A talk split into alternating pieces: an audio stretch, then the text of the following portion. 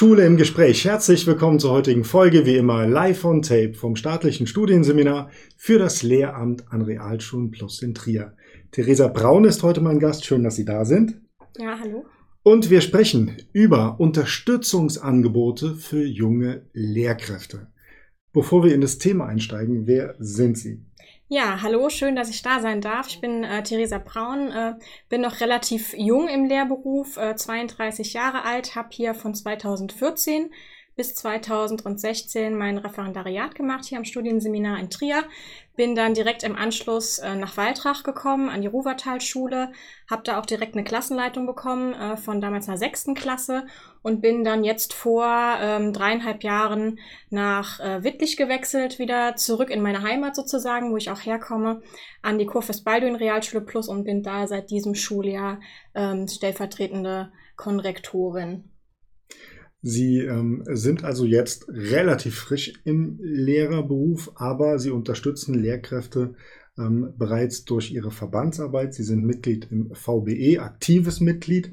Ähm, genau. wie gestaltet sich diese Unterstützung von jungen Lehrkräften? Also es ist meistens tatsächlich das direkte Gespräch. Also die äh, jungen Kollegen wissen sehr, sehr schnell, dass man im Verband äh, aktiv tätig ist und äh, fragen dann immer. Mhm.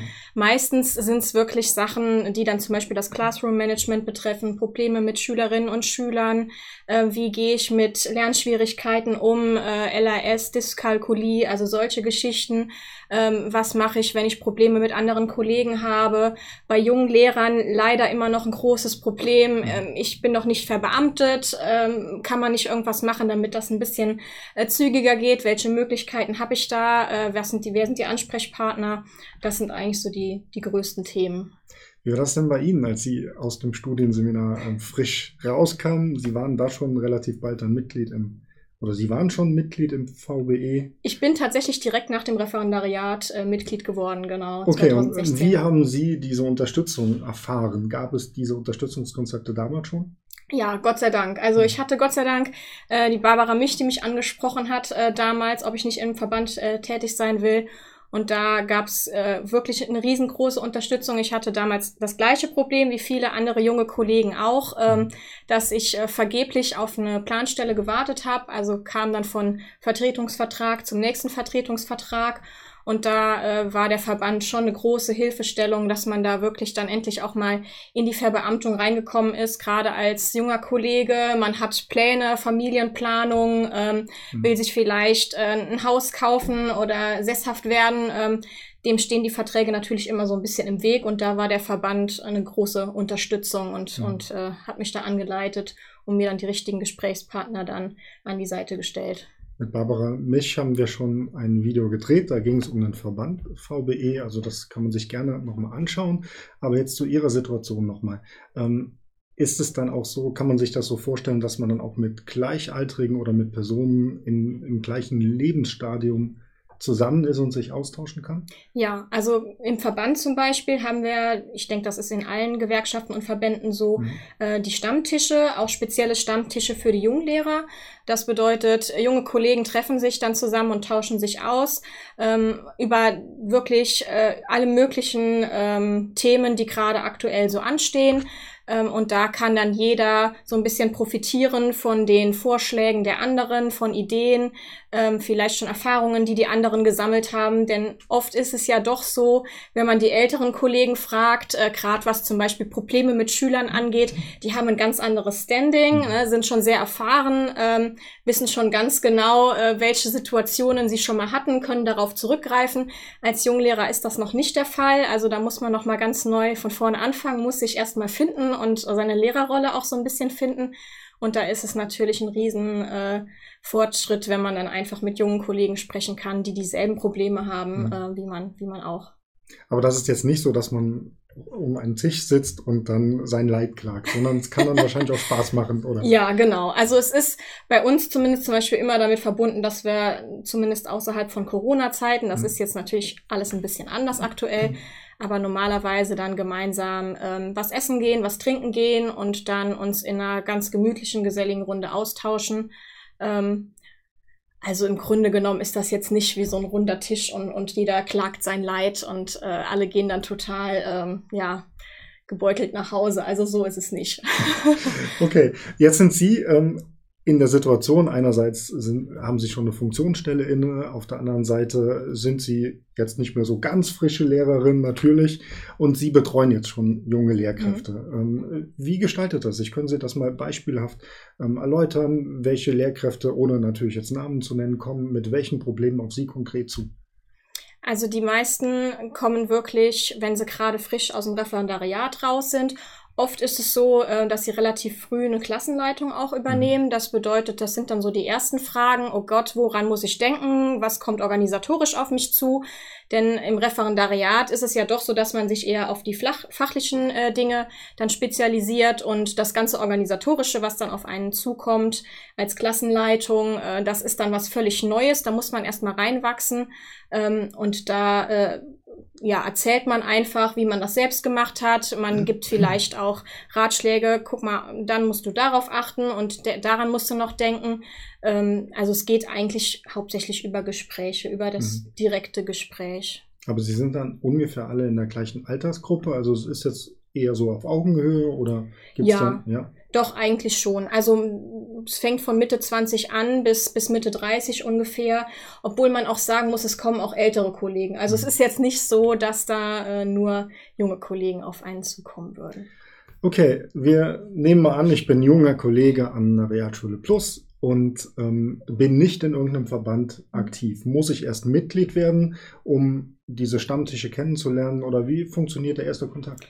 Nee, also grundsätzlich ist es so, dass wir jeden einladen. Äh, wir machen das zum Beispiel auch über die äh, Plattformen Facebook, Instagram und Twitter. Mhm. Also das bedeutet, da wird dann immer gepostet, wann äh, der nächste Stammtisch zum Beispiel ist. Aktuell eben leider digital. Das ist ein bisschen schade, ähm, aber dann hoffentlich auch bald wieder in Präsenz.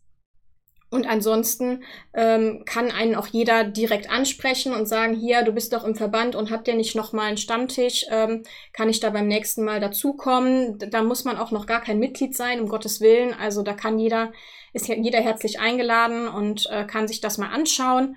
Und natürlich äh, würde man sich dann hinten raus freuen, wenn derjenige dann auch im Verband äh, dann bleibt sozusagen oder in den Verband eintritt, um ja. uns dann auch zu unterstützen. Das ist aber kein, kein Muss, wenn man einfach ja. mal reinschnuppern möchte. Und ich kann mich, wenn ich dann beitrete, also Mitglied des VBE werde, kann ich mich auch entscheiden, an diesen Stammtischen teilzunehmen, ohne dass ich jetzt direkt Funktionsträger innerhalb des Verbandes werde. Ja, genau. Also wir sind äh, mittlerweile, muss man sagen, in, in Rheinland-Pfalz eine relativ große Gruppe ähm, im jungen VBE, äh, die, die da kleinere Aufgaben übernimmt. Das heißt, jeder schaut auch so ein bisschen, wie viel kann ich überhaupt leisten. Das ist ja sehr, sehr unterschiedlich.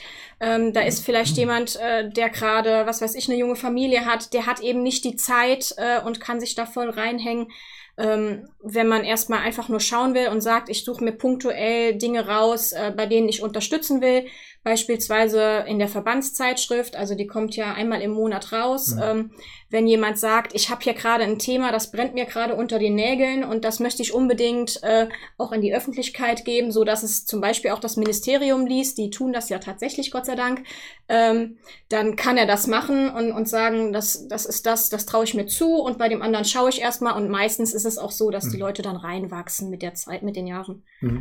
Sie haben hier eine Zeitschrift mitgebracht, genau. also das ist die zehnmal im Jahr erscheinende VBE. Zeitschrift. Was sind denn die Themen, die der junge VBE in dieser Zeitschrift beisteuert?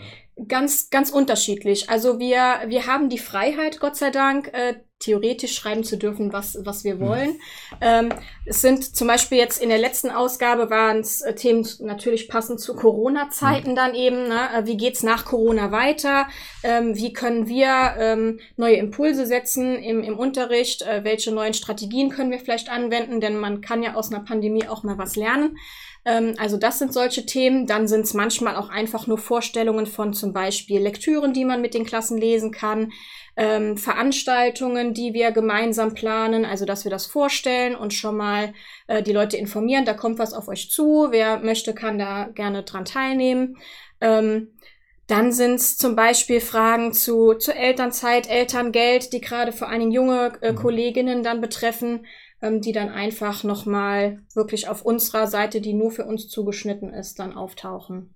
Und ich finde sie jetzt, also beispielsweise Informationen über den nächsten Stammtisch, indem ich bei Facebook einfach VBE eingebe.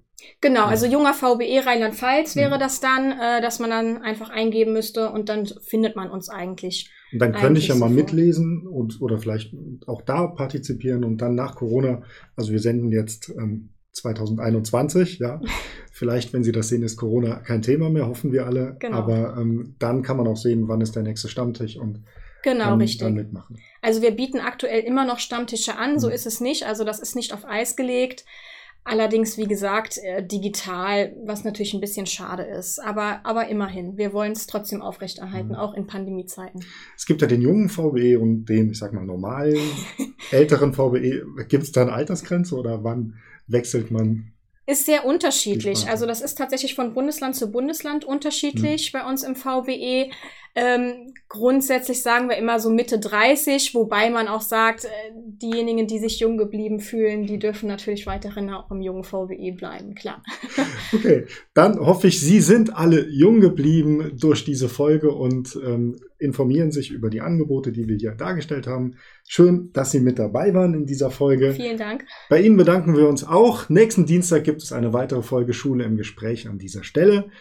Geben Sie uns gerne ein Feedback oder Wünsche für nächste Folgen. Das tun Sie per E-Mail an mail.seminare-trier.de. Sie sehen es unten eingeblendet. Dann bleibt uns zu verabschieden bis zum nächsten Dienstag. Tschüss. Tschüss.